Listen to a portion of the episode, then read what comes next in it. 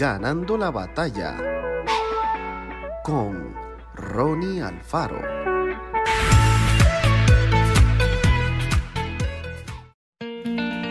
¿Cómo pues invocarán aquel en el cual no han creído? ¿Y cómo creerán en aquel de quien no han oído?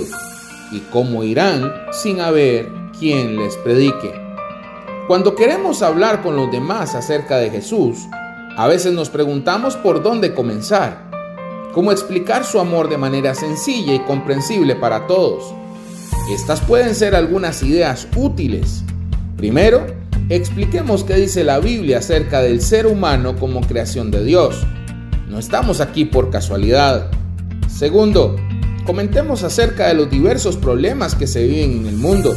Las guerras, los homicidios, la falta de alimento, el odio entre grupos sociales, la pobreza, el aumento de la violencia, la depresión, las crisis económicas. El origen de todo está en el egoísmo. Darle más importancia a nuestros deseos que a lo que Dios quiere para nuestra vida. La Biblia denomina esa actitud con la palabra pecado. Tercero, destaquemos el gran amor de Dios por cada persona. Él no discrimina a nadie, sino que ama a todos por igual.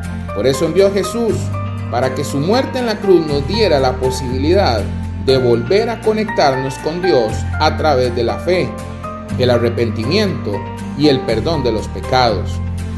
Cuarto, enfaticemos la necesidad de tomar una decisión de fe.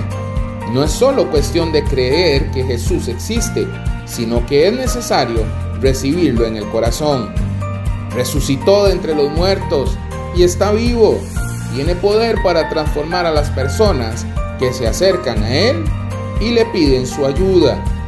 En todo momento, compartamos nuestra experiencia personal, nuestra propia decisión de fe, la vida plena que disfrutamos con Jesús.